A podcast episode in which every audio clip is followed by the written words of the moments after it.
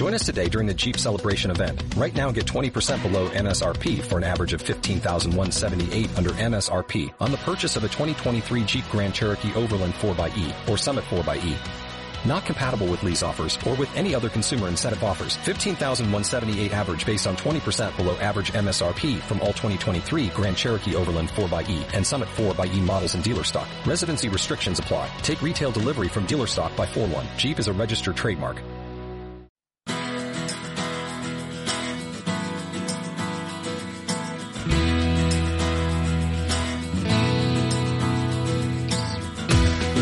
After Work con Eduardo Castillo.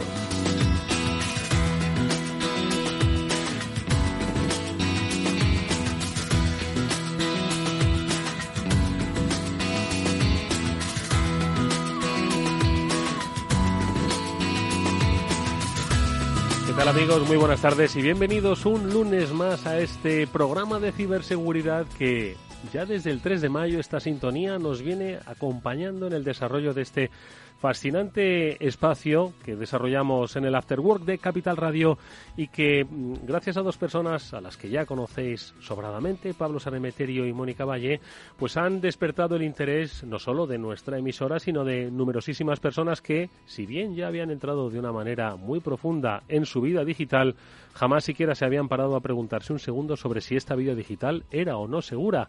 Bueno, pues de todo ello hemos tratado en estos programas, creo que son 13 los que hemos logrado desarrollar desde principios de mayo, pues hablando de pues cómo ha cambiado nuestra vida digitalmente y cómo hay riesgos en esos cambios digitales. El primer día yo creo que estuvimos hablando sobre eh, los coches. ¿Cuánto costó que en España, por fortuna, la gente se pusiese el cinturón de seguridad? Bueno, pues llegar hasta ese punto costó muchas vidas, por desgracia, costó muchas horas de formación, pero aunque todavía hay camino por recorrer, ya no son ni mucho menos las cifras que se registraban antes. Bueno, pues hago esta analogía para entender que la seguridad del mundo digital es algo igual de importante como muchas otras cosas que nos rodean. Lo que ocurre es que si bien valoramos perder el móvil como la desgracia más grave que nos pueda pasar en eh, nuestra vida reciente, el hecho de que nos raben los datos sin darnos cuenta parece que nos es indiferente de ese mismo móvil. Bueno, pues de todo ello vamos a recordar hoy en este programa especial, último de la temporada, pues eso, con los dos artífices de este espacio, Mónica Valle y Pablo Sanemeterio. Pablo Sanemeterio y Mónica Valle, ¿cómo estáis amigos? Buenas tardes. Buenas tardes, Eduardo. Muy bien, como siempre decimos, los lunes son maravillosos. Hemos logrado, Mónica, que los lunes gusten, ¿eh? Por, por lo menos a mí, ¿eh?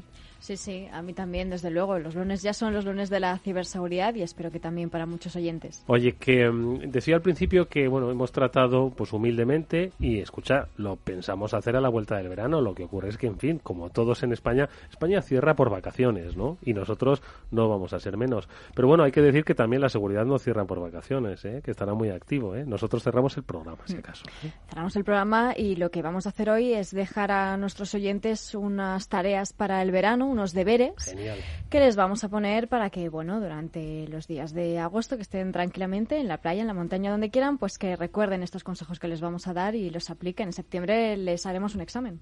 Claro que sí, que si les ha quedado alguna, la recuperamos en septiembre. Mira, si hacemos un examen ahora mismo a la sociedad española, vamos, no hay reválida suficiente, ¿sabes? Para, para salir No, de ellas, ¿eh? Hay que ser optimistas. Seguro que nuestros oyentes han ido estudiando y oyéndonos y yo creo que han ido mejorando y poco a poco vamos a conseguir mejorar ese nivel global o esa cultura global de ciberseguridad.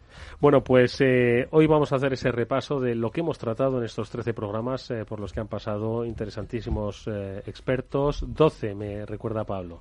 Además es que 13 es un número feo. Bueno, yo me casé en un día 13, o sea que tampoco está, tampoco pasa nada, ¿eh?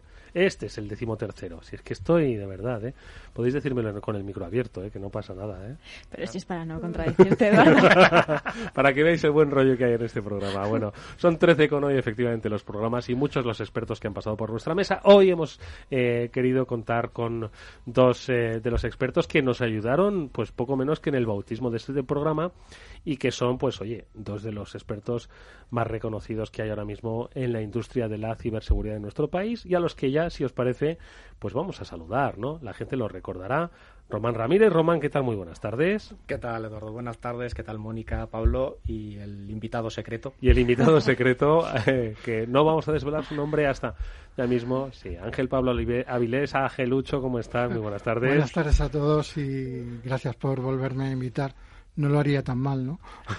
gracias a ti por venir, igual que Román.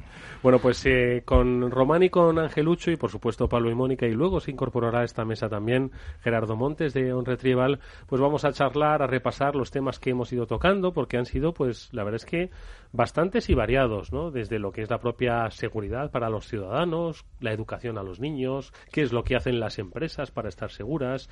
Eh, mismamente el lunes pasado, ¿no? Estuvimos hablando, fue apasionante, ¿no? De la ciberguerra y la ciberdefensa, ¿no? Estuvo mm. por aquí un coronel del ejército del, del, aire, eh, Ángel, Gómez, de, Ágreda. Un supercoronel, diría yo. Sí, sí, ah, es un gran experto. No, y un gran divulgador, lo explica todo de forma muy bien. Y un hombre casi del renacimiento, que diría yo, porque tiene luego otras habilidades que no son bueno, de 640 saltos en paracaídas. 640 saltos en paracaídas. 4.000 horas de vuelo. 640 saltos en paracaídas. Hay algunos que ¿eh? no tenemos ni un salto. No, yo no tengo ninguno. Vamos. En fin. Bueno, amigos, pues eh, de todo ello, como digo, vamos a repasarlo con, con, nuestros invitados. Lo que nosotros vamos a hacer es, por supuesto, mantener y darle continuidad a lo que hemos venido haciendo. Hacemos una breve pausa, pero enseguida volvemos y contamos alguna que otra noticia que desde un Retrieval nos han reservado.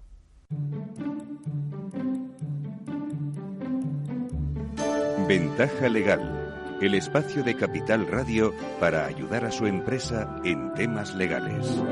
Me he movido de estudio un minuto, estoy en el estudio Maserati de Capital Radio donde trabaja nuestro querido abogado Arcadio García Montoro. Hola Arcadio, ¿cómo estás? Muy bien, cuéntame. Te traigo una pregunta que se hacen muchos oyentes sobre el deber de informar de las entidades financieras. ¿Hasta qué punto la información que nos facilitan las entidades financieras, los bancos, acerca de sus productos, lo es todo? Estamos ante un tema de máxima actualidad. Sí, todos sabemos que las entidades bancarias son intermediarias, sobre todo en multitud de servicios de inversión, eso está claro. Pero lo que ocurre en su caso es que, en el caso de los bancos, por ejemplo, a esa actividad se suma la de distribuidor que pone en el mercado dichos servicios. Sí. Entonces, como comerciales, al entrar en contacto con un cliente que está muy lejos de tener su misma posición, hay que exigirle que cuide mucho la información que facilita. Y eso lo tiene en cuenta el creciente empuje de la protección del consumidor en las sociedades avanzadas, como la que vivimos. En los productos que ofrecen esas entidades siempre hay dos elementos que entran en juego. Por una parte, el riesgo asumido por el cliente y por otro, la conciencia de dicho riesgo. Claro, claro. ¿Eh? Y dígame, ¿cómo hace usted cliente para obtener dicha información ¿no? que necesitaría para tomar una decisión?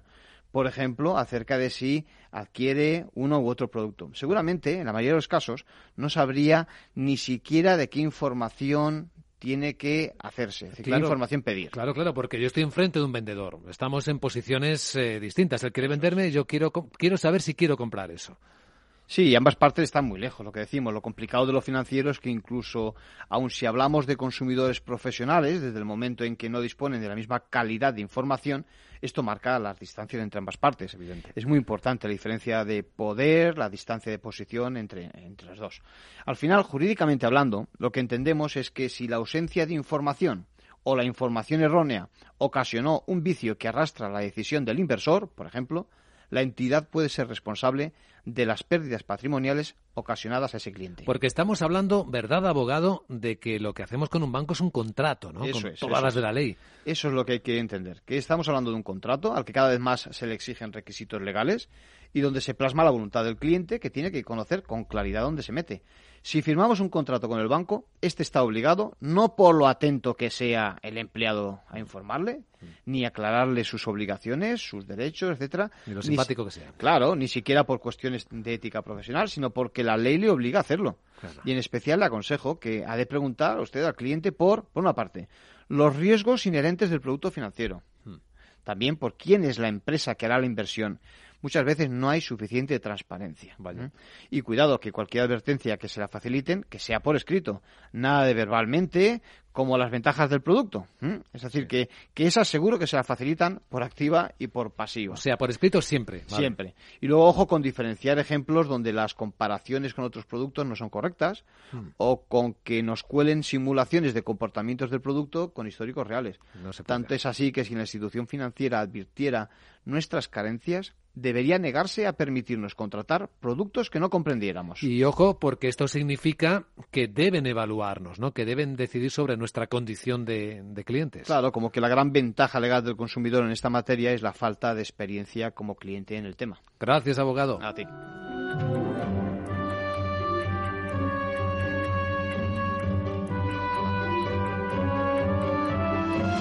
Puede descargarse los distintos consejos de ventaja legal en capitalradio.es.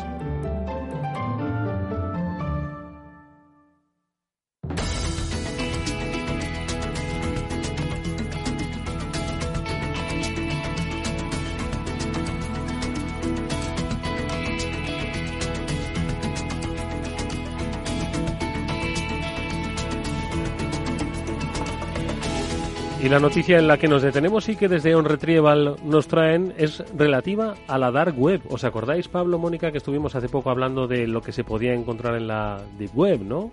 Que había cosas, hombre, no no no todo era malo, porque había cosas buenas, ¿no? Que servían pues para quizás aquellos países donde había cierta opresión o cierta censura, ¿no? Sin embargo, hoy nuestro amigo Ricardo Laviaga, el director técnico de On Retrieval, nos trae cosas malas. Ricardo, ¿qué tal? Buenas tardes buenas tardes, Eduardo. Oye, ¿qué es lo que iba a decir? ¿Qué es lo que se ha encontrado en la, en la Deep Web? ¿Qué es lo que no se ha encontrado, diría yo, no? ¿Por qué os, ha llamado hoy la pues atención lo que hay en la Dark Web? En este caso, primero os iba a explicar muy brevemente lo que es la Dark Web, que, bueno, es el contenido que puedes encontrar en las diferentes Darknets, a las que solo se, puede hacer con un software específico o procedimiento, que quizás os, sonará Tor, supongo, que es una de las Darknets más conocidas, pues bien, eh, como sabemos, en esta Darknet es extremadamente complicado llegar a identificar a los usuarios y es por eso que frecuentemente son aprovechadas por los ciberdelincuentes, pues en este caso, para compartir información y ofrecer sus servicios. Eh, bueno, existen empresas especializadas en monitorizar la actividad de estas Darknets y los especialistas de una de ellas, que se llama Q6 Cyber, en Estados Unidos, han descubierto que los cibercriminales están poniendo a la venta las credenciales de acceso a redes y archivos de importantes bufetes de abogados de Estados Unidos, a un precio que rondaba los 3.500 dólares. Imagínate la gravedad de esto, ya que un bufete de abogados eh, puede manejar información muy sensible y un potencial comprador de estas credenciales de acceso podría aprovecharlas pues, para robar y vender información o incluso para extorsionar a la, propio, a la propia empresa, al propio bufete o a sus clientes directamente. Y en este caso han sido bufetes de abogados, pero esto le podría pasar, como sabemos, a cualquier empresa.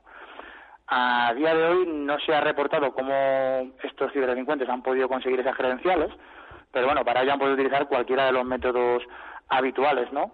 Como podrían ser técnicas de phishing con los usuarios, infección con malware o exploración de vulnerabilidades que no estén corregidas en los sistemas.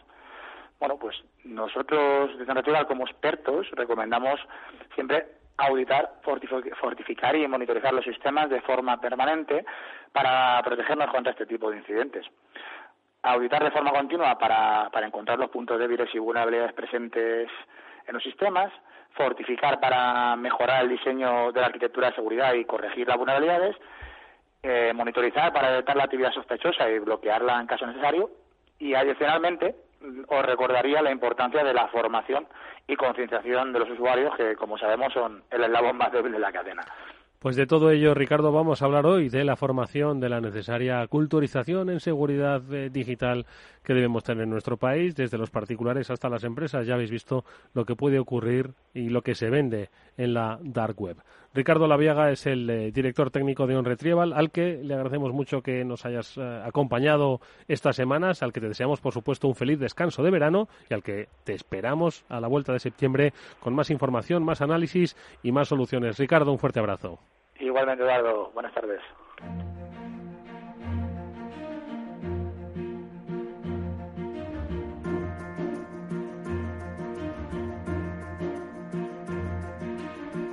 Bueno, vamos a empezar a charlar, Pablo y Mónica. Eh, ¿Con quién lo hacemos? ¿Con el angelucho de antes o con el angelucho de después? Pues venga, vamos a empezar con el, nuevo angelucho. el nuevo angelucho, sí, efectivamente. Ángel Pablo Avilés, que es pues muy conocido para toda la comunidad de, ciberseguridad de nuestro país y parte del extranjero, que dirían. Eh, tiene una nueva misión, ha estado de misión pues prácticamente toda su vida y ahora se eh, apunta a una nueva misión, en este caso, en el terreno de la empresa privada, Angelucho.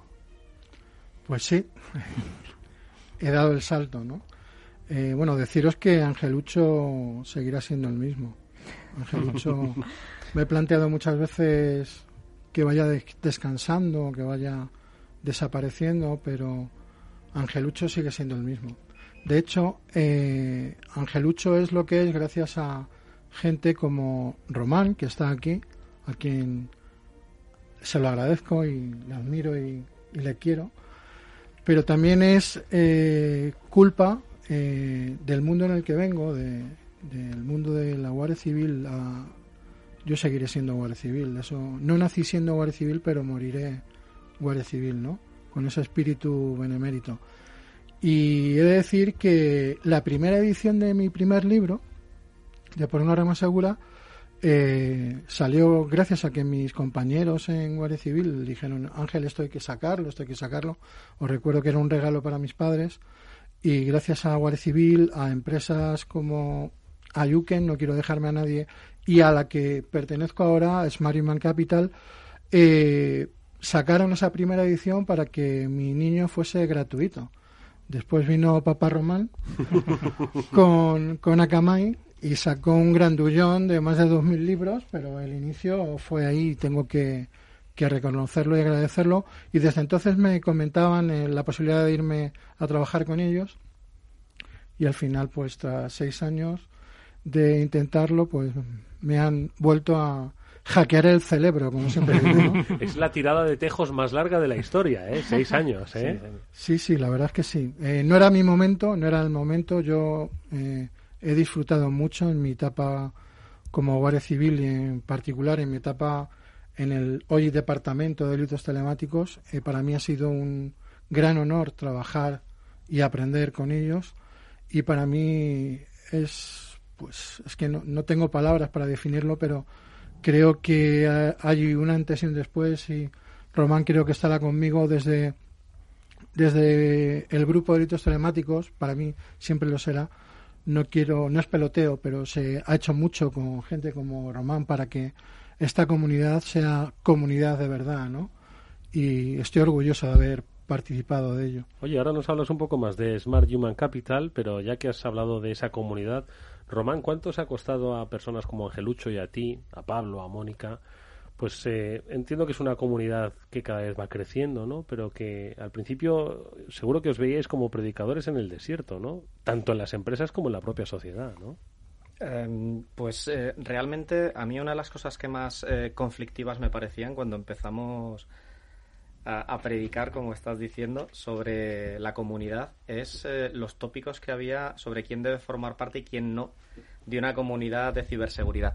Y de hecho siempre me, ha preocupado bastante eso, ese, ese, lema que tenían los más técnicos, los más en el, en el underground del hacking, de las fuerzas del Estado están ahí para molestarme o están en contra mío. Entonces es una cosa que, siempre me ha llamado la verdad la atención, no, lo entendía.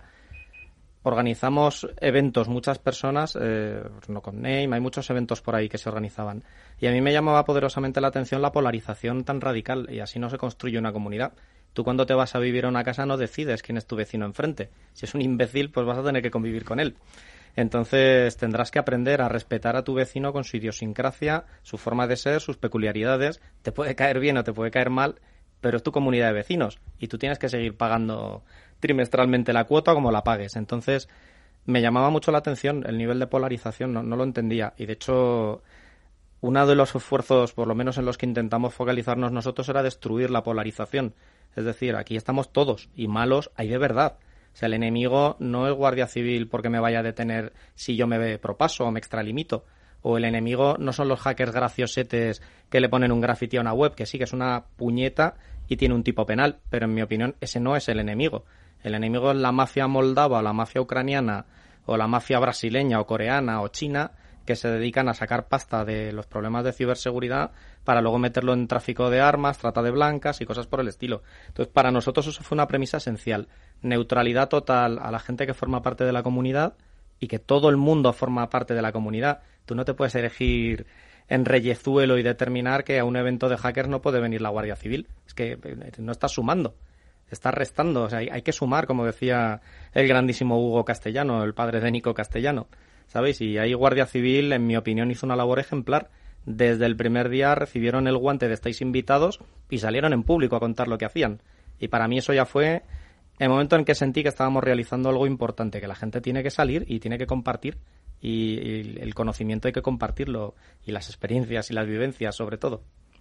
Os acaba de decir Roman una cosa eh, importante que forma parte de esa, de esa necesaria culturización que tenemos que hacer en el terreno de la ciberseguridad.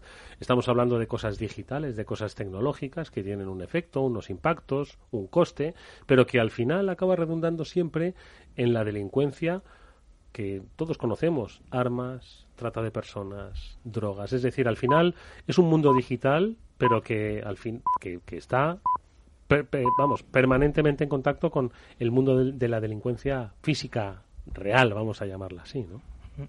Yo, si me permitís, es que, de hecho, en mi nuevo cometido, eh, yo no quiero diferenciar entre seguridad física y seguridad lógica. Seguridad solo hay una y depende de las necesidades tendrás que parchear la parte física, la parte lógica. Entonces yo creo que deberíamos de empezar por ahí. Está claro que, que hay expertos en, en, los distintos ámbitos, ¿no? Y en el ámbito en el cual nos conocemos es el, la seguridad lógica, ¿no? La, la ciberseguridad.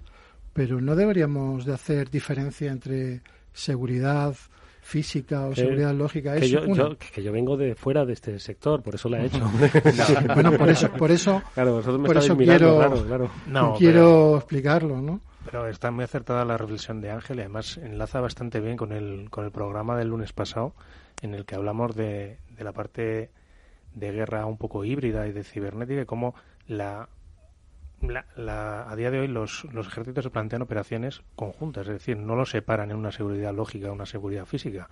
Es decir, voy a mandar todos a la vez, organizados todos a la vez, para conseguir mi objetivo.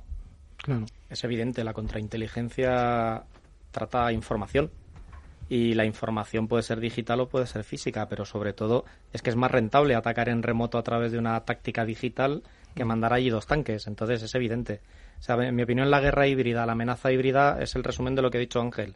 Seguridad solo hay un tipo, que es la, sensación que tenga yo de sentirme seguro. Y eso extendido a la vida en la calle o a la vida en Internet o donde esté conectado. Y con además cada día más elementos conectados físicamente a, elementos cibernéticos o tecnológicos. Es decir, los casos, siempre nos referimos al caso de Ucrania, pero es que te puedes elegir caso que quieras está todo conectado a un sistema informático a día de hoy. Prácticamente en cualquier elemento físico, en cualquier industria física, hay un ordenador. Sí, en los hospitales, por ejemplo, es muy interesante que si te pones a rascar en los dispositivos médicos te puedes encontrar cosas verdaderamente peligrosas. Hace muchos años trabajaba con, cuando estaba trabajando en EI Digital Security, trabajaba con Barnaby Jack, que estaba especializado un poco en temas de dispositivos médicos. Pero es que ahora te pones a auditar un poco por ahí en un hospital y es atroz. Y, échate a temblar. Eso es, es, un hecho digital que en el fondo va a significar una diferencia en la salud y en la vida de una persona. Mm. Lo hablábamos justo la semana pasada, lo decía Ángel, que la seguridad es una sensación al fin y al cabo, ¿no? que, que, bueno, eh, se no puedes eh, tener una seguridad al 100%, eso siempre lo estáis diciendo vosotros, los, los, expertos, y al fin y al cabo la seguridad es un proceso que no acaba nunca. Y eso se aplica a todo, es transversal. Y por eso, precisamente como, como decías, Ángel, al final se acaba viendo siempre en el aspecto físico, eh, porque nos, nos afecta a absolutamente todo. Es que fíjate que hablamos de ciberseguridad, ciberinteligencia. Eh, imaginaros una reunión de alto nivel y, y que colocan un micro, que colocan una cámara. ¿Eso es seguridad lógica, seguridad física? ¿Quién ataca ahí? Pues sí, van a transmitir información a través de la red, pero alguien tiene que entrar ahí y colocarlo. Eso es más físico que eso, no creo que haya nada. Y más físico que vaya alguien a, a encontrar ese, ese aparatito minúsculo, porque se camuflan en cualquier sitio, eso no es lógico, es totalmente físico, ¿no? Entonces, la seguridad no hay que hacer diferencia entre entre física o lógica. Es lo que hablaba Ángel Gómez de Ágreda, es lo que comentaba Román. Vamos a dejar ya de hacer diferencias. ¿Y cómo la llamamos entonces? Seguridad. Seguridad. Lo que pasa, yo haría una puntualización importante porque los que me conocen saben que yo estoy en guerra con el lobby de la seguridad privada y saben que no me hace ninguna gracia la ley de seguridad privada que se aprobó con el reglamento que, por cierto, ya hay otra versión por ahí circulando, que lo que quería era crear una superautopista de acceso de la gente que viene de la seguridad física para tomar el control de las posiciones de mando de seguridad en las empresas.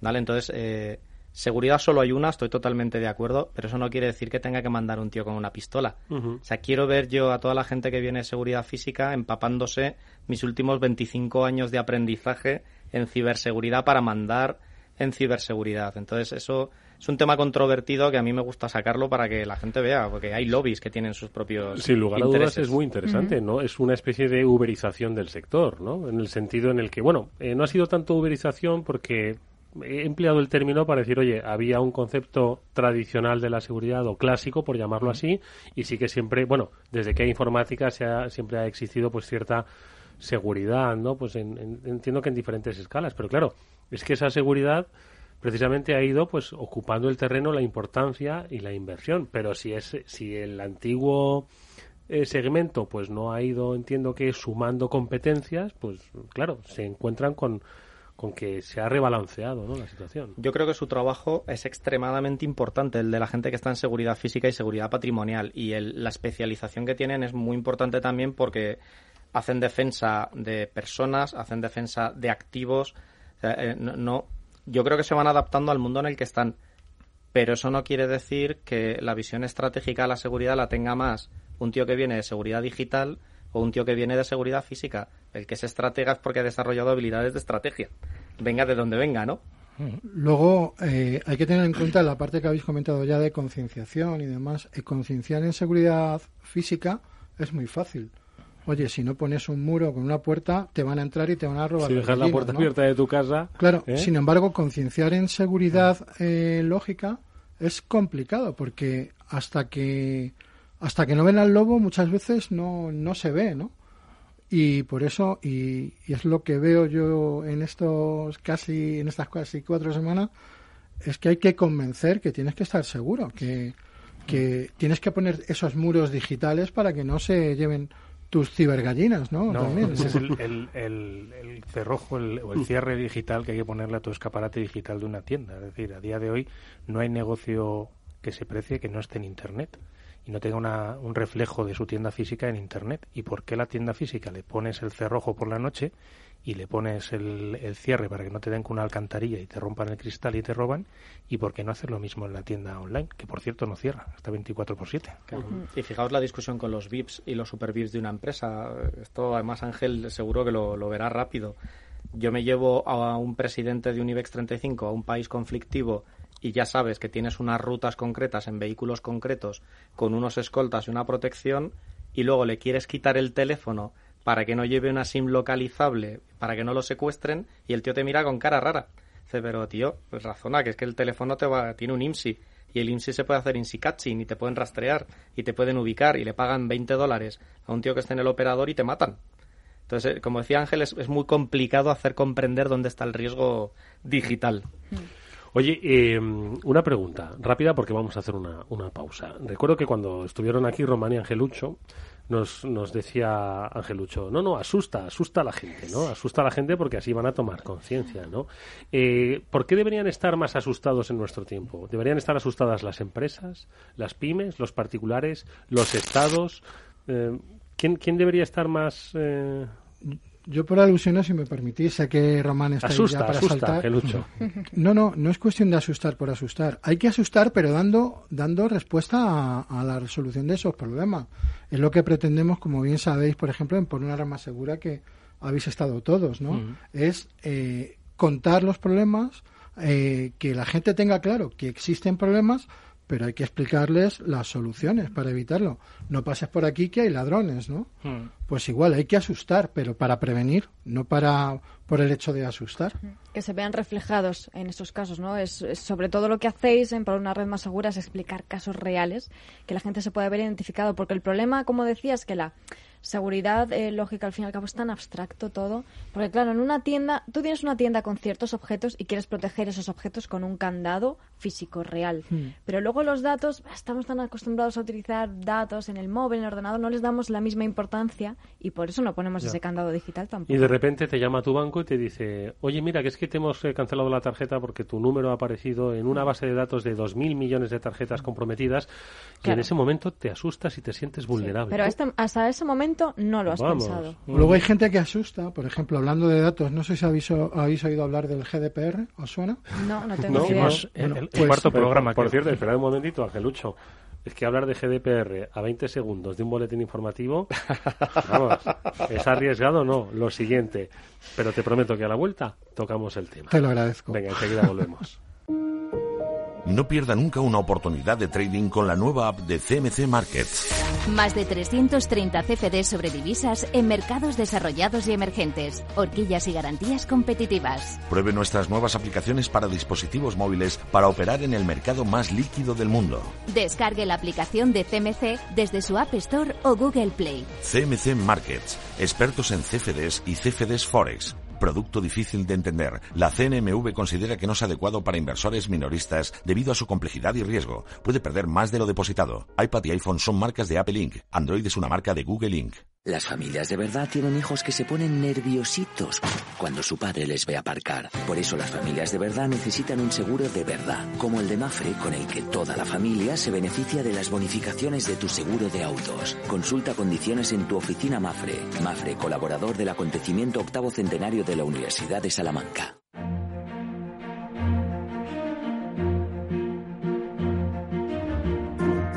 Eduardo Castillo en Capital Radio, After Work. Bueno, pues retomamos con esa promesa de que Angelucho nos iba a hablar de la GDPR. Eh, ahora, ahora, ahora vas a poder hablar largo entendido, pero lo que hacemos es saludar a quien se incorpora ya a nuestra mesa, Gerardo Montes, el responsable de ciberseguridad de On Retrieval. Gerardo, ¿cómo estás? Hola, buenas tardes. Bien, aquí disfrutando. Ah, lo que pasa es que tengo miedo de que ahora al, al, pensar que, que, Angelucho nos va a hablar de GDPR vayas a salir corriendo, del, nada más llegar, ¿eh? No, no, para nada, no, no. Encantado. Más trabajo para todos al final. Claro que sí. A ver, Angelucho, ¿qué pasa? No, no me quería extender con eso porque me consta que ya habéis hablado largo y tendido.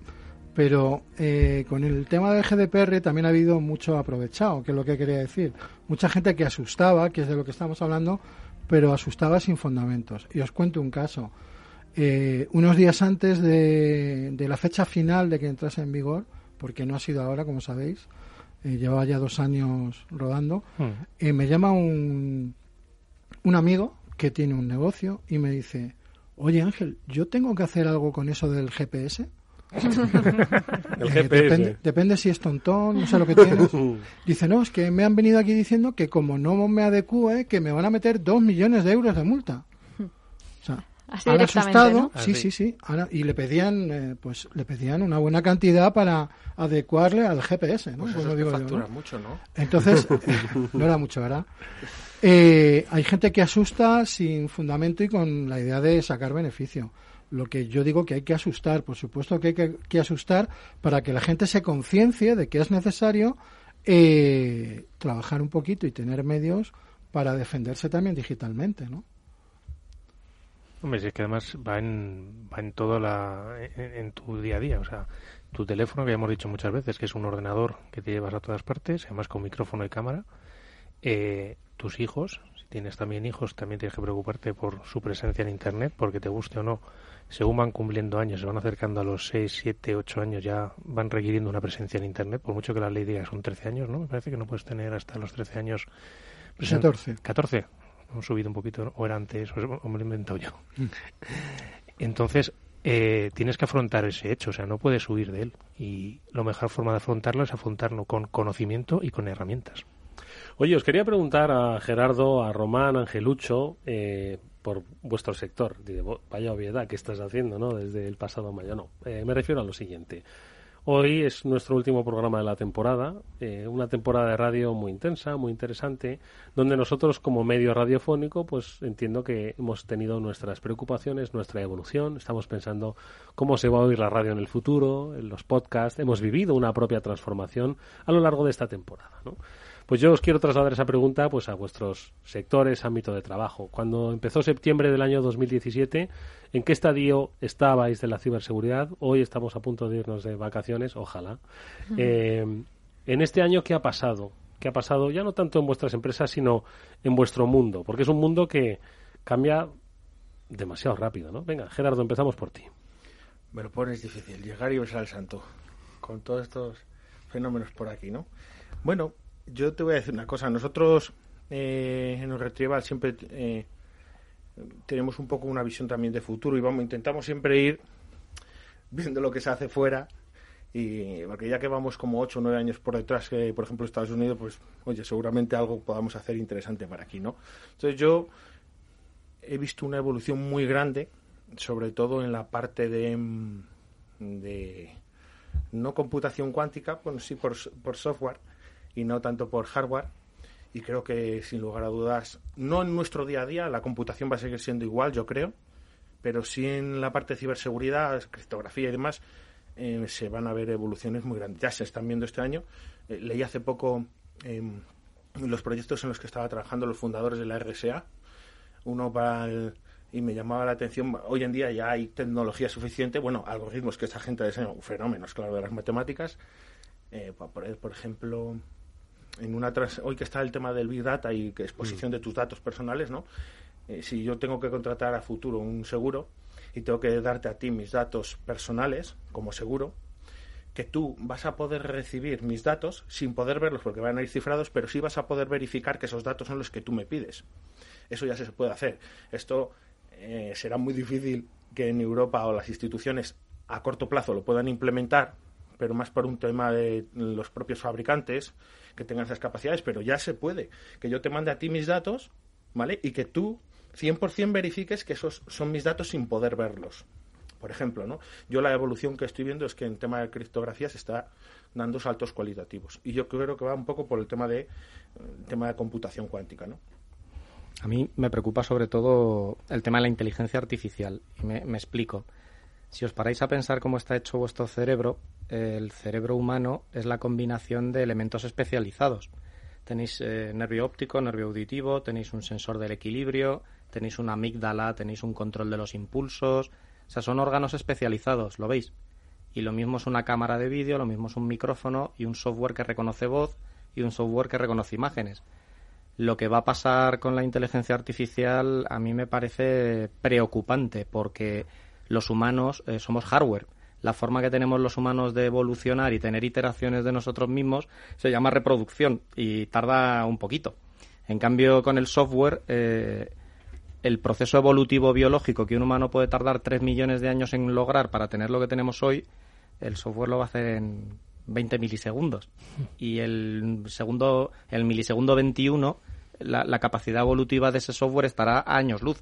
Y el segundo, el milisegundo 22 a muchísimo más. Entonces, la ciberseguridad desde mi punto de vista ya no se puede hacer con personas, hay que hacerla con automatismos, con robots, con algoritmos. Entonces, muchas de las cosas que estamos haciendo a, nivel manual, con humanos en el frontal de una consola y cosas de ese tipo, están totalmente atrasadas. Y creo que el enemigo, además, va a invertir muchísimo en este camino, en automatizar la guerra contra nosotros. Yo, si me permites que haga antes de que Angelucho un, apunte, me ha llamado mucho la atención a esto que dices.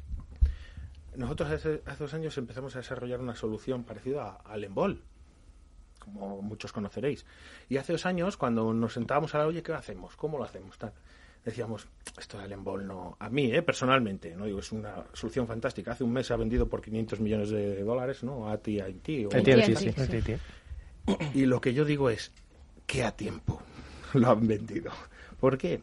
Porque en estos dos años han salido muchísimo. Bueno, mm, yo no conozco SOC que no, haya, no esté trabajando ya sus propias soluciones para evitar el coste de licenciamiento. Y te puedo hablar de, proyectos open source como Apache Metron, que nosotros utilizamos en nuestro core, u otros, para hacer esto. Lo que te quiero decir es que sí. la inteligencia artificial desde luego va, va, a ser una revolución, pero no nos olvidemos que desde el punto de vista eh, técnico no deja de ser algoritmos de aproximación, estadística, etcétera. Quiero decir, me lo creo, pero también la inteligencia artificial le quedan muchos pasos que dar, ¿no? Muy, muy buena reflexión, la verdad, en las que habéis dejado aquí. Bueno, bombazo por, por para, eh, a mi entender, lo que dice Román. Es decir, que al final la ciberseguridad va a ser cosa de, máquinas y no tanto de, personas, ¿no? ¿Y pensáis que de alguna forma habría que regular esto? Uf, eh, em, ¿conocéis el caso? ¿Sabéis por qué se miden la potencia de los coches en caballos vapor? No, pero nos encanta saber de historia. Nos encanta saber de historia. Román es especialista en sacarte este tipo de temas que desconoces. A ver. El asunto es que eh, en la época en la que aparecieron los vehículos motorizados, los que controlaban el catarro eran los que tenían establos, caballos y servicio de limpieza de cacas de caballo en la calle. Entonces, eh, estos tíos ganaban muchísimo dinero ofreciéndole servicios a las ciudades. Entonces, aparece el primer salao que se sube en un vehículo motorizado y eso no caga no tienes que recoger nada del suelo y no hay un establo donde lo tengas que mantener, ni darle de comer, ni paja, ni tal. Entonces, eh, claro, estos tíos ven amenazado su negocio, ven que llegan unos pollos que van a matar los caballos. Entonces, ¿qué hacen? Presionan al gobierno y a los ayuntamientos locales para que se establezca una relación entre el número de caballos al que corresponden los vehículos, para que paguen tributos de la misma manera que lo veis en paralelo. Era su manera de intentar ponerle una limitación a, la entrada de esa tecnología y esa tecnología entró de forma imparable, lógicamente.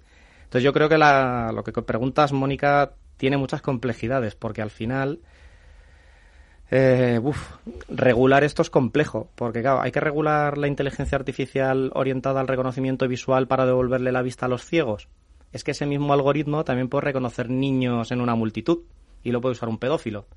Y algoritmos similares para apuntar un misil balístico. Entonces esto es complejo, es complejo. Y luego creo que es un poco inocente también, porque el que quiera desarrollar un algoritmo maligno lo va a hacer por mucha regulación que haya, que es un poco lo que intentó Estados Unidos con la criptografía, la querían prohibir pensando que los malvados terroristas iban a usar la criptografía, el terrorista que va a poner una bomba en un centro comercial le da igual que la criptografía sea ilegal, la va a usar.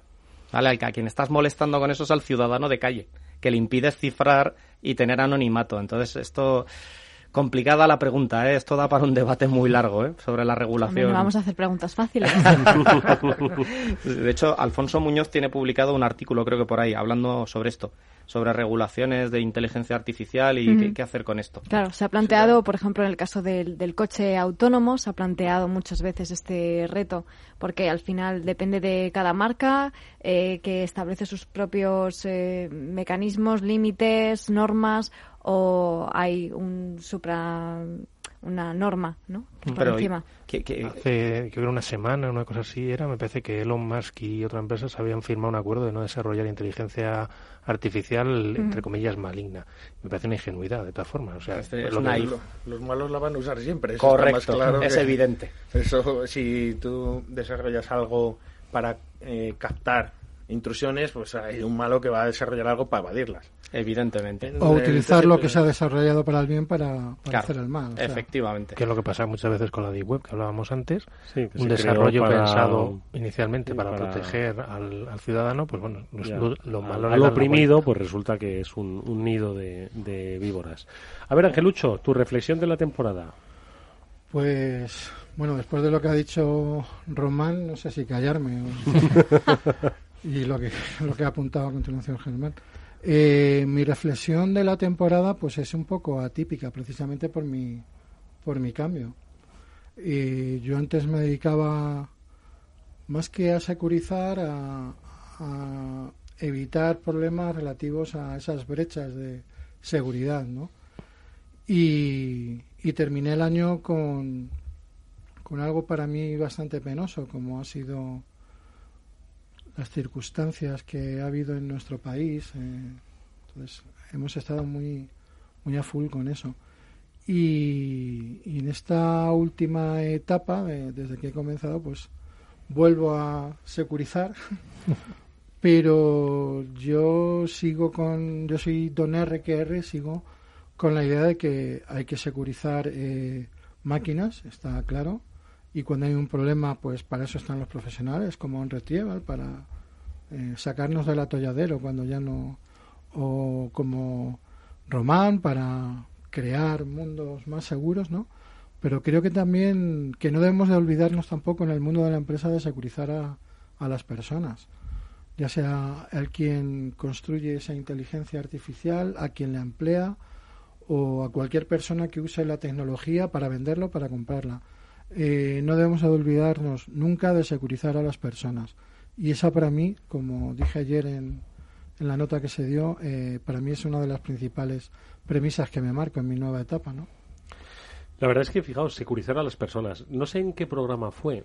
Me gustó, me han gustado todos los programas y, por supuesto no voy a decir uno por encima de otro. Este te ha gustado, este, este más. me ha gustado. Todavía este porque nos vamos de vacaciones. No. Todos los programas la verdad es que han sido gente muy interesante. Hay que recordar a Jesús Díaz de Palo Alto. Él vino en la en el estreno junto con Rames eh, Saward. Eh, de Eleven Pats. Eh, estuvo por aquí también, bueno, pues eh, Angelucho y Román, ¿no? En ese segundo programa. Nos acompañó Josep Albors cuando estuvo por aquí mm, Alberto Hernández, ¿verdad? El director del, del INCIBE. Eh, un especial, Angelucho, de Reglamento General de Protección de Datos, que estuvo también bastante bien, ¿verdad? Muy interesante. Muy interesante. Sí. a pesar de todo lo que se había hablado hasta, yo pensaba, digo, ¿qué más vamos a contar? Pues Oye, pues, contamos cosas muy Porque fue mucho más práctico, más directo para empresas y pequeñas empresas. Y novedades también, yo creo. Incluso yo salí sabiendo más. Luego tuvimos aquí un especial malware donde estuvieron algunos de los principales fabricantes, ¿verdad? Que compartieron, bueno, pues un poco pues qué es lo que hacían ellos, ¿no? Y por dónde andaban las, las principales amenazas. Eso hay que hacer otro. que se dijo, sí, También hicimos otro acerca de los mitos, precisamente. fabricáis, exactamente, fue el, fue el siguiente el que... No, no, eh, no el, el, séptimo, el, séptimo, programa. Acerca de los mitos de seguridad y, por supuesto, esa cayó. no, uno... esa cayó. Es que, vamos, eh, hoy Inevitable. no hay duda de que, lo, de que... Seguro que aquí conocemos sobre la mesa empresas que ya tienen esa sospecha, vamos. El, anterior a, ese, el de los mitos, fue el de la seguridad móvil, que además es el terreno de, especialización de Pablo Sanemeterio, con Abraham Pasamar y Eusebio Nieva, que vino de, de Checkpoint. Luego fueron esos mitos, efectivamente, con, con Alfonso, al que has, al que has citado. Eh, Pentesting, lo estuvimos hablando con Raúl, Siles. Un mito de la seguridad española. eso no es un falso mito, eso es un mito, uno de los grandísimos profesionales Nosotros hemos traído a gente que son, son mitos, mitos presentes, mitos vivientes. Eh, a la primera temporada te has hecho con la plana mayor, ¿eh? yo llevo muchos años esto y incluso a gente que aquí yo les sigo. he leído muchos artículos del, los que están presentes y otros muchos que han venido. O sea, que al final... Mira, en, una, en, una, en una, analogía de fútbol, entre Pablo y Mónica, uno es el entrenador de un gran equipo y otro es el, el, el ojeador. Bueno, pues eh, ellos son. Y yo soy el aficionado, ¿vale? El que viene aquí a disfrutar de cada partido. Disfrutar de cada partido, básicamente, ¿no? Recuperación de datos, lo hicimos precisamente con OnRetrieval, que sois especialistas ¿no? en recuperación de datos, informática forense y, por supuesto, en análisis de, ciberseguridad. Y con Enrique Serrano, ese mismo día que estuvimos hablando de mm, el mundo hater, ¿verdad? que, ¿Cómo ha cambiado, no? ¿Cómo han cambiado todos los hábitos, no? Para mal la verdad. Bueno, no sé qué antes de ir a Román, que en, las, en, los chats esos de IRC, no sé, también tenía el típico troll que apareciera por ahí. Sí, eso yo creo que ha sido siempre igual, ¿eh? No, no creo que haya cambiado. hater. Siempre ha habido haters y de hecho había gente que imprimía octavillas eh, y la puerta por puerta. O la ley Volstead en Estados Unidos, la ley esta de la prohibición, la aprobaron los que odiaban el alcohol, desde las señoritas mm. piadosas religiosas perdón, de, un club de damas. Entonces yo creo que haters ha habido siempre, lo que pasa es que ahora todo se magnifica con Internet. Claro, pero ahora los haters pueden actuar los 24 horas del día, los 7 días de la semana, que ese es el problema, porque hace antes de Internet podías tener un hater, que no se llamaba hater, que se llamaba... Acosador, sí. pero, pero no tenía las herramientas que puede tener ahora, es que pueden llegar hasta tu casa a través de tu móvil y tu ordenador, llegan hasta ti en cualquier momento. Lo que ha traído en el móvil, porque el resto era, vamos, eh, yo creo que era más fácil antes acceder a una máquina remota que hoy. Sí, eso también es verdad. Yo creo que era muchísimo más fácil. Hoy es bastante más complejo. ¿eh? Ahora está todo más seguro en términos de infraestructuras, pero es verdad que, con acceso a tecnología pues tiene mucha más potencia y es que la tecnología es la madre de la simetría.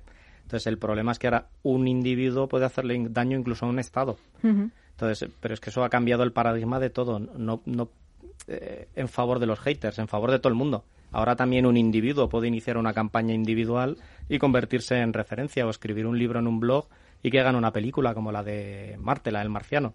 O sea, yo creo que simplemente es que la tecnología lo ha multiplicado todo en todos los niveles, tanto para bien como para mal. El, año pasado, en la RUTED, eh, vi la conferencia, y perdona no me acuerdo, no me acuerdo el nombre, era un, señor, eh, una eminencia, pero no recuerdo, que era un poco sobre, apoyaba eh, que se creara una normativa. Mico Hiponen, posiblemente, sí. como para acordarse del nombre. No, pero un fenómeno. Yo he leído cosas de él, pero no me acordaba ahora. Sí, sí. Eh, sobre el tema de IoT. ¿Por qué? Porque al final los fabricantes no invierten tiempo en segurizar. Y es verdad que haya un estándar que, que tenga que cumplir ese hardware o el software que vaya dentro con unas medidas de seguridad mínimas. Y pongo el ejemplo, hace poco compré un DVR para el coche, el típico que va grabando eh, en la conferencia que organizáis ¿Qué es para, para, para, nuestros oyentes? ¿Qué es un DVR para el coche, el típico que va grabando? Sí, como una cámara que va grabando todo lo que pasa en el coche. O sea, los vídeos de YouTube estos que vemos de coches... Sí, de los rusos. Exacto. pues esto te lo compraste tú para el coche. Eso es. En, la, por una red más segura hicimos el apunte. ¿Dónde se, va, ¿Dónde se va grabando esto? Entiendo, porque es que grabar horas y horas de circulación, entiendo que es muy práctico. No, no, sí, no digo que no sea práctico, todo lo contrario. Además, creo que llegará a ser yo pienso que obligado, ¿eh? Ya lo veremos a ver si no, no llega a ser yo creo, El otro día me pareció que un coche lo llevaba ya instalado en el, en el lo que nosotros llamamos el radiador o la rejilla, un coche de alta gama, ¿eh? pero bueno, pero no, pregunta de verdad y ahora sigues con lo de la compra. ¿Dónde se almacena todos esos datos? O sea, en una SD en este caso. En una SD que va en el propio como un móvil, va grabando las imágenes ahí. O sea que esta tenía, tiene la peculiaridad que va por 4G, con lo cual te puedes conectar a ella vía remota, etcétera. Bueno. Pero bueno, ya que tienes esa conectividad, te dan wifi para el vehículo. Y ya que tienes esa conectividad, ¿por qué no que el equipo sea una bot? pertenezca a una bot y que esté enviando tus imágenes a X sitios. Una Dreambox, vamos, te has comprado. Además, el, el, fabricante está muy ofuscado. Es un fabricante, seguramente una, una fábrica en China que lo venden. Con, nosotros hemos estado ciento y pico marcas distintas que venden esta cámara. Y sondeando internet, que hoy es súper rápido de sondear, resulta que hay una macro botnet que están pagando todos los usuarios ¿no? Eh, que han comprado ese dispositivo. O sea, tú eres el hacker, ya me habíamos llamado a las slides. O sea, lo que te quiero decir es que cada dispositivo que compramos puede que tenga un backdoor, puede que sea intencionado o no. Eh, o sea, cada cosa que nos rodea puede ya no solo tener un fallo, sino que esté intencionadamente hecho. Entonces, me gustó mucho esa charla porque, vamos, 100%. O sea, eh, habría que tenía haber una claro, normativa en cada país o europea todo lo que, se regulase el típico C, la típica C esta de, de aprobado, ¿no? Para venta en Europa, pues igual. Yo creo sobre eso que, que creo que hemos, nos hemos olvidado de la seguridad cuando desarrollamos algo. Nos centramos solamente en desarrollar ese algo, ya sea un software, sea un hardware, y después que está hecho, decimos, venga, ya está hecho, ya funciona. Ahora vamos a securizarlo. Pero lo securizamos cuando, cuando ya hemos detectado problemas. Entonces creo, y, hay mucha gente que se dedica a eso, eh, creo que deberíamos centrarnos en desarrollar de forma segura todo ese tipo de tecnología, ya sea, y no creo que sea tan difícil. Yo no soy especialista a ese nivel, pero sí soy consciente que hay personas que están eh, formando en desarrollo seguro. Lo, recientemente yo estuve en Teleco en, dando una conferencia a los chavales, una charlilla, a los estudiantes, perdón, y yo les decía eso, cuando desarrolléis algo, pensad ya en la seguridad, no después. el, problema, el problema va en cuando yo que por suerte he vivido varios desarrollos software y me he ganado la vida como desarrollador software, entonces te das cuenta de cómo se hacen los proyectos software. Los proyectos software normalmente, en, ahora está muy de moda la tecnología, el, el, tema Agile, yo lo comparo como una espiral, pero antes hacía mucho el, waterfall, que es cascada. Y lo primero que tienes es la adquisición de requisitos del software, segundo el diseño, tercero la implementación, cuarto las pruebas y quinto la implantación. Y en esa parte de pruebas, bueno, seguridad debería estar en todas las partes, pero dentro de las pruebas debería haber también unas pruebas específicas de seguridad. Eso es, queda muy bonito en el papel. La realidad luego, cuando empieza el proyecto y tienes un año para cometerlo, es que los primeros tres meses te los pasas adquiriendo requisitos, los siguientes tres te los pasas, eh, tres, cuatro te los pasas cogiendo el, el, diseño de la solución, te vas un mes de vacaciones, ya llevamos siete, mm. te quedan dos meses para programar con suerte, un mes para pruebas, si es que llega, porque con la hora de programación los dos meses se irán extendiendo a tres o cuatro, como mucho te quedarán dos semanas para hacer pruebas y para implantar ya te lo da por implantado.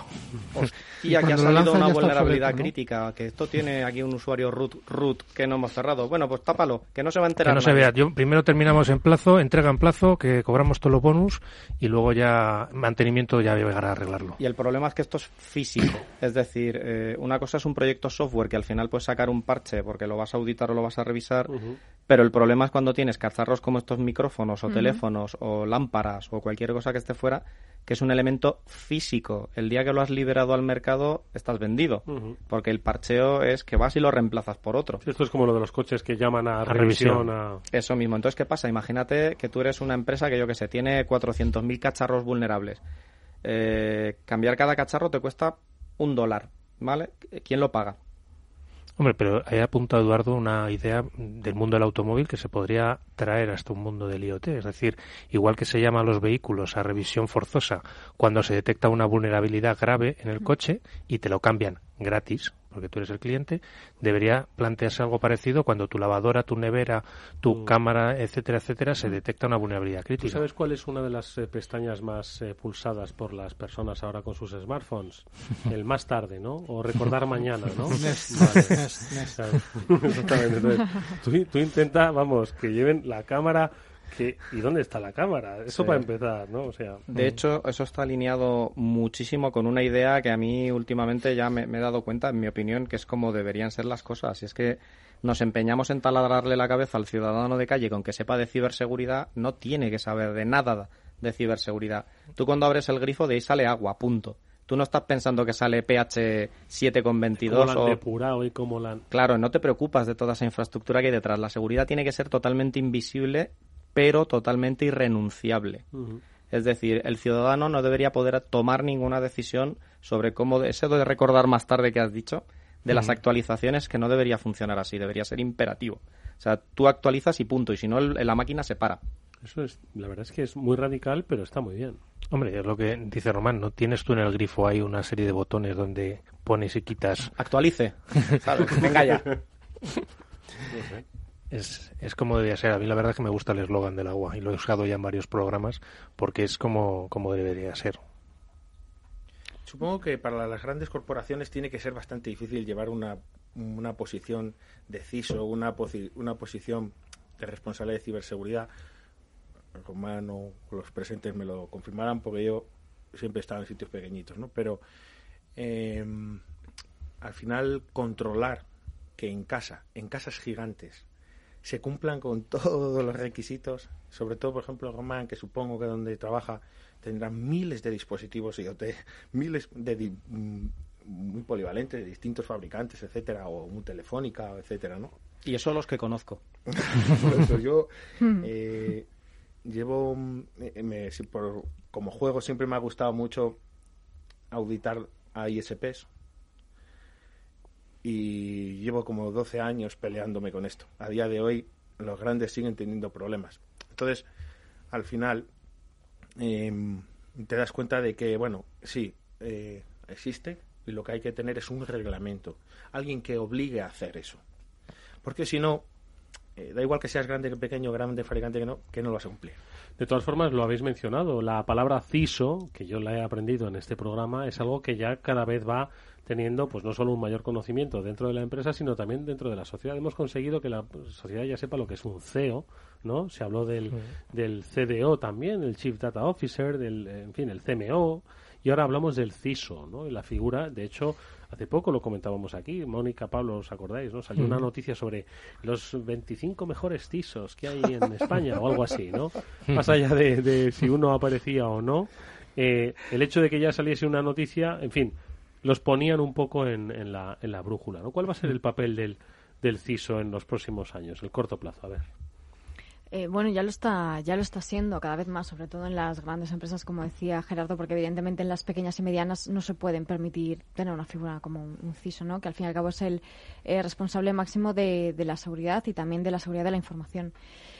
En las grandes empresas el CISO ya tiene un papel mucho más eh, importante del que tenía hace años y ellos lo sabrán mucho mejor porque evidentemente la seguridad es, es básica en, en, cualquier empresa y supone ya eh, un, elemento de valor que, mostrar también como un valor añadido que tienes en, tu empresa y como elemento de imagen y de reputación, ya lo hemos visto en muchas ocasiones, que eh, mostrar que has eh, tenido algún tipo de fallo, pues supone un daño a la reputación, a la imagen muy grave. Entonces ya están muy cerca de ese CEO que mencionabas, Eduardo, ese CISO y, cada vez más y más empresas, sobre todo, como digo, las grandes, porque las pequeñas y medianas, evidentemente, apenas tienen un CEO o el CEO lo hace prácticamente todo, pues el CEO también es el CISO. Ahí hay un cambio un poco, eh, yo creo que de madurez de, los sectores y es que tradicionalmente se asociaba la función de seguridad de la información a un hecho técnico. Es decir, tradicionalmente la responsabilidad de que la organización esté segura desde el punto de vista de seguridad de la información era de IT, de la gente de tecnología. Esto es un absurdo. Os voy a plantear un ejemplo yo como estratega empiezo a analizar valor de activo, cobertura financiera sobre el valor de mi activo, diversificación de mercados y de valores de activos. Trato de llevar una estrategia de minimizar el coste en OPEX y eh, gestionar mucho el CAPEX para no tener. Todo este discurso que os estoy dando es de un técnico financiero, que no quiere decir que un técnico financiero sea mejor o peor estratega en una organización. Es un técnico financiero y un técnico en seguridad de la información debería manejar exactamente el mismo lenguaje y estar en el mismo comité de dirección en la misma posición que estará un CFO, un Chief Financial Officer o un Chief Information Security Officer o el Chief Security Officer. O sea, yo creo que estamos madurando, nos estamos dando cuenta de que esto es un puesto relevante a nivel estratégico en la organización. Pero también los que estamos trabajando en el lado de ciberseguridad tenemos que intentar hablar en un lenguaje que se entienda en un comité de dirección o sea, ¿qué sentido tiene que yo le cuente a un CEO lo que es el Eternal Blue? Hmm. No, al CEO lo que le interesa es que me he gastado 2,4 millones en coberturas para proteger el activo frente a una potencial vulnerabilidad de 240 millones por una parada de servicio. Eso es lo que tiene que oír mi CEO. Y es lo que he hecho yo en seguridad. Entonces, esa es la manera de estar en el comité de dirección que, gracias a la deidad que sea, vamos madurando todos en todos los sectores. Yo vuelvo un poco, si me permitís, a... Yo soy un poco don R que R, ¿no? la concienciación y... yo lo primero que he hecho donde, donde estoy trabajando ahora en Smart es eh, lanzar píldoras informativas a través de, del correo electrónico de toda la corporación. Además, no haciéndolo de forma rutinaria para que no digan, joder, venga, el correo de los viernes. No. Hacerlo pues cuando más duela, ¿no? Como decía mi profesor. Pero yo sigo diciendo lo mismo. Hay que concienciar. Eh, los encargados de seguridad debemos concienciar eh, tanto a los altos directivos como a los trabajadores porque hay un antes y un después en la seguridad con WannaCry, con Ransom, ¿no? Ahora ya la gente se va concienciando que tiene que tener backups. Mm. Ahora hay que concienciarles para que no los tengan conectados al, ah, propio servidor, ¿no? Pero bueno, poquito a poco. Pero eh, no, no, necesitamos ser técnicos para evitar ciertos ataques. Por ejemplo, la estafa del CEO. ¿Qué tecnicismo utilizan los malos? Nada. Ninguno. Eh, emular ser alguien y ya está. Mm. Pues eso, eh, si concienciamos, pues vamos a tener nuestra empresa más segura, ¿no? Y por eso sigo con lo de R, de, con R, que hay que concienciar tanto a unos como a otros y, y, a los de arriba sobre todo para que tienen que invertir en comprar esos cortafuegos. ¿no? Estoy totalmente de acuerdo. Además, esa concienciación va a todos los niveles. Como dice Román, además, el, el, CISO tiene que estar a nivel ejecutivo en el comité de dirección y en el consejo ejecutivo de cualquier compañía y tiene que hablar en un idioma en el cual le entienda el, el que tenga enfrente. Y que le dejen trabajar. Y, y estar respaldado, porque muchas veces el conseguir tener un reglamento y unas sanciones o unas bonificaciones para la gente que lo haga bien y unas sanciones para la gente que lo haga mal, tiene que estar respaldado por toda la compañía. Porque si no, ¿de qué te sirve si no tienes autoridad? Es como un niño que escucha a un adulto y no a su padre. A mí me hace gracia una cosa que oigo siempre. ¿Habéis oído lo de estar alineado con el negocio? Sí pero vamos a ver, que trabajo en una empresa, que sería estúpido si no estuviera alineado con el negocio. Sea, que, que es esa tontería de estar alineado con el negocio. Mi trabajo forma parte de la alineación con el negocio lo que no puedes la estar... La mitad de los libros de management que ahora mismo publicados se van a la basura ya solo por Claro, ¿dónde estás trabajando? ¿Qué estás en una ONG y estás en contra del negocio? Pues a la calle. Es que es así de simple. O estás, o estás trabajando o no. absoluto. Entonces, ¿cuál es el problema? Lo que no hay que estar es alienado por el negocio, ¿vale? El negocio se equivoca como todo el mundo. El negocio puede querer tomar una decisión de riesgo que es abaratar los costes de unas vigas y construir un puente barato pero eso tiene consecuencias y hay responsabilidad. Entonces, como bien estamos comentando, pues la responsabilidad en seguridad de la información tiene que tener exactamente las mismas consecuencias que en que se caiga un puente y muera alguien. O sea, yo creo que uno de los cambios radicales que se producirían en el mundo, de verdad, ¿eh? que mejoraría toda la seguridad de la información de golpe, es que hiciera responsable al CISO de cualquier daño y tuviera que pagar sanciones penales. O sea, con eso cambiaría el paradigma mundial de la seguridad.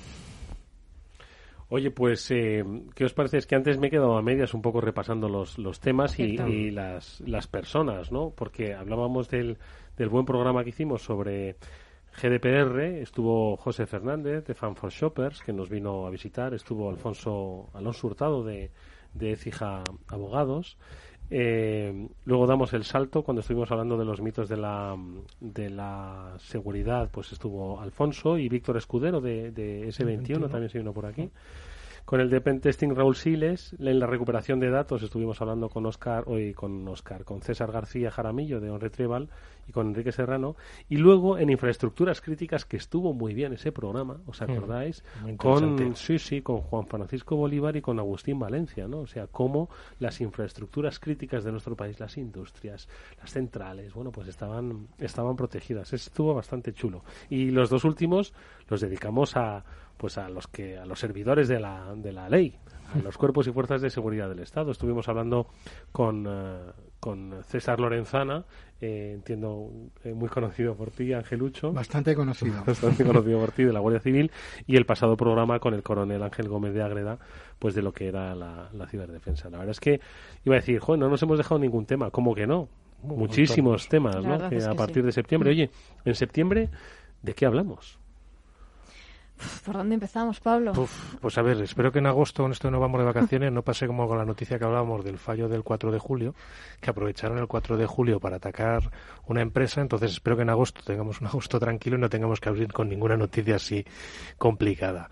Pero bueno, hablaremos de, distintos temas, intentaremos traer a, algún CISO aquí a, que nos cuente cómo es su... ya que lo hemos sacado, ¿no? Un poco pues el, día a día de un CISO, ¿no? Eso es. Cómo se tiene que pelear con ese comité de dirección, cómo hacerlo comprensible, ¿no? Pues para el resto de la empresa. Cómo tener mano izquierda para que no sea todo en posición. Hombre, yo creo que, mira, eh, las empresas por fortuna, a, fuerza, y además lo comentábamos aquí también, pues se han tenido que eh, ir abriendo, ¿no? A la transformación digital. Antes decías, ¿quién es ese? Un community manager. Y dice, ¿cómo? ¿De quién? ¿Y ese está contratado aquí? ¿No? Bueno, pues hoy en día, pues esa mentalidad digital va cambiando. Y digo que lo comentábamos aquí porque os acordáis cuando estuvimos hablando, pues yo creo que fue en el programa de infraestructuras críticas, pues cuando una gran empresa, pues al final subcontrata a las pequeñas y medianas empresas, les dice, oye, yo hago negocios contigo si tú me aseguras, porque yo he securizado mi industria y mi gran empresa, pero ¿quién me dice que la vulnerabilidad ¿verdad? No va a venir por la pequeña empresa con la que contrato. De hecho, esa es la norma ahora. La cadena de suministro es eh, el ISO 27000, por ejemplo, uno de los cambios más fuertes que ha tenido para este año, para la, certificación en su última versión, tiene que ver con eso, asegurarte que toda tu cadena de suministro está certificada. A nosotros clientes a los que les probamos de seguridad, a, partir del 24, no sé cuándo se llegó a aplicarse, empezaron a llegarnos email solicitándonos esas credenciales, por ejemplo, nuestra ISO u otras cosas. Oye, tú estás cumpliendo, por lo menos se lo tienes que certificar. Otra cosa importante que me ha parecido curiosa y quiero dejar el apunte por si ellos quieren decir algo, es que eh, me he encontrado en empresas a las que vamos a auditar, etcétera, CISOs subcontratados. CISOs que prestan sus servicios en dos y tres empresas hasta qué punto eso es bueno. En un análisis de procesos de una empresa, coño, los tienes que conocer al detalle. Pero al detalle para hacer un análisis de riesgos. El interim management. No sé eh, si no estará pasando un poco de esa imagen de cuando la la burbuja de la construcción, ¿no? Eh, decir, oye, es muy caro un CISO, voy a subcontratarlo y que haga labores en dos otros sitios. pero tiene además otro problema. Conocer detalles o información clasificada de varias empresas también es complicado. Hombre, ese CISO entiendo que guarda un, esto de, no, pero confidencialidad, ¿no? Te conviertes en una diana, porque si yo tuviera que atacar a iría por ese, que se tiene acceso a muchas empresas. O sea, el tema, yo creo, de lo que estás hablando, en mi opinión, es de la revolución del mercado laboral que va a ser implacable desde mi punto de vista. Imagínate que tuvieras 100 millones de euros para invertir en montar una empresa fintech. ¿Tú qué harías? ¿Contratarías a ocho tíos que hicieran brokeraje y inversión especializada, equity y tal, y los tendrías ahí currando? ¿O pagarías unos algoritmos de inteligencia artificial que invirtieran solos? Que no hacen pis, no se duermen, no se flipan, no se emocionan, no se enfadan. Están, en todos los mercados. de lo que estás hablando del interim management, eh, en mi opinión, es el futuro del mercado laboral. No va a haber puestos eh, para que la gente esté dentro de las empresas. yo no contrataría a un tío. ¿Para qué? Un contrato, un servicio. Entonces, esto es el cambio del mercado laboral. Mira, efectivamente, tenemos que hablar de CISOs a la vuelta del verano, tenemos que hablar de empleo, ¿vale? Y de formación y sobre todo de salarios, ¿vale? Porque aquí es un trabajo que yo, la verdad es que me cansa mucho leer esos informes de, bueno, la profesión más demandada, pero luego al final con unos niveles salariales que, bueno, pues mira, como que no, ¿sabes? Bueno, bueno, yo rompo una lanza ahí. Sí. Y es que si el que llega sabe, gana. Eso te lo puedo garantizar. Ahora, si como a nosotros nos pasa, llega gente y al mes demuestran que las capacidades son junior, pues no, no puedes demandar Pasa que como la necesidad del mercado hoy es tan creciente, todo el mundo llega y pide, pero es que tienes que demostrarlo. ¿Vale? Y lo que sí que vemos es que ¿Qué diferencia mucha gente tiene esa ¿eh? capacidad real. Llega y pide, ¿no? En nuestra generación llegábamos y pedíamos perdón. a nosotros nos llegan cosas de eh, currículums muy chulos, eh, con, con un sueldo mínimo muy chulo y al mes no es tan chulo, de verdad, ¿eh? En el momento en el que alguien tiene que hacer un, yo, un reversino. Yo os animaría a que hagáis ese invitado a, David Meléndez, además. David Meléndez, pues vamos a tomarlo. El del tema laboral. Oye, pues tema laboral, tema de formación también, que va vinculado, ¿vale? Eh, ¿Cómo nos formamos para ser especialistas? Eh, nos vamos a dejar llevar por el boom, porque en España somos muy así, ¿eh? De que de repente rápidamente organizamos una formación en ciberseguridad, la comercializo, pim, pam, pum, modelizo y a formar expertos. También tocaremos ese tema, ¿os parece? Sí. Estaba pensando también en temas de ingeniería social. No lo hemos tomado, no lo hemos tocado como tema. Mira que lo hemos citado mucho, muchas veces, pero tenemos que meternos más en profundidad. social, perfecto. Eso es. Mm. Y estábamos pensando antes, Pablo y yo también, en traer a empresas punteras de ciberseguridad españolas que están actuando ya a nivel internacional. Conocemos unas cuantas que puede ser muy interesante. Bien, bien. Que Cuando queráis, Mónica. Oye, que escuchar, eso es lo que le iba a preguntar. Oye, Angelucho, que nos has hablado de Smart Human Capital, el sitio donde, pues, eh, eh, felizmente han contado y cuentan con tu, con tu presencia. ¿Quiénes sois? ¿Qué hacéis? ¿Qué vas a hacer, hombre? Pues. Esta es la cuña publicitaria que solemos. Sí, gracias, gracias. pues bueno, como os he dicho, eh, hasta ahora Smart HC, Smart Human Capital, era una auditora que se dedicaba a integrar, eh, a integrar soluciones eh, de seguridad. También se dedica al body shopping. Y con, con, mi integración lo que nace es una nueva, un nuevo departamento que es de seguridad, de esa seguridad 360 que comentaba antes, pero no solamente para, para dentro de la empresa, sino también para afuera, para, para clientes, ¿no? Oye, pues eh, eh, más cosas. Eh, escucha, nos contarás eh, con mucha más profundidad de esas experiencias porque te volveremos a ver por, aquí con seguridad. Eh, una última cosa que me sopla Pablo Sanemeterio, eh, Pablo Sanemeterio Router con Valencia, septiembre. ¿vale? Que es el lío que tiene Román entre manos. Sí, sí, es verdad que tenemos ya para septiembre la siguiente edición de Routed Valencia, que estamos ya con las formaciones y en breve abriremos el registro, o sea que gracias por el spam. ¿eh? Bueno, gracias a vosotros, de verdad, por haber eh, querido eh, participar en este último programa de la temporada. Volvemos en septiembre. Román Ramírez, eh, Ángel Pablo Ángel Angelucho y Gerardo Montes. Os agradezco muchísimo que hayáis compartido con los oyentes estos, estos minutos preveraniegos. Nos veremos, por supuesto, a la vuelta. Gracias y que disfrutéis mucho este verano, ¿vale? Muchas gracias, Eduardo. Y, por supuesto, a mi Mónica Valle y a mi Pablo Sanemeterio, bueno, no son míos, son de este programa. Eh, muchísimas gracias, amigos, por eh, haber traído la ciberseguridad de esta casa, Capital Radio. Es un placer estar con vosotros y será un placer estar con vosotros en septiembre. Igualmente. Lo mismo digo. Y gracias a ti por dejarnos estar aquí hablando de ciberseguridad. No, eh, las cosas útiles funcionan en la radio. De verdad que gracias. Disfrutar del verano, ¿vale? Igualmente. Igualmente. Néstor Betancourt estuvo gestionando técnicamente. Bueno, pero no nos vamos. Si tenemos que hablar de oro, lo hacemos con Tomás Epeldegui. Pero bueno, ya decimos que es Néstor quien hoy ha hecho que sonase también este programa. Volvemos enseguida.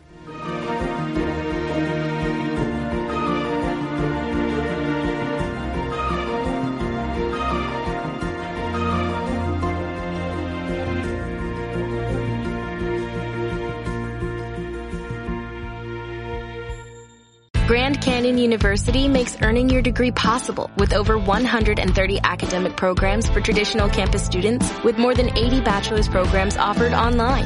GCU provides you with the personal support you need from complimentary unofficial transcript evaluations within 24 business hours to scholarships, academic support, and your GCU graduation team led by your own university counselor. Find your purpose at GCU. Private, Christian, affordable. Visit gcu.edu.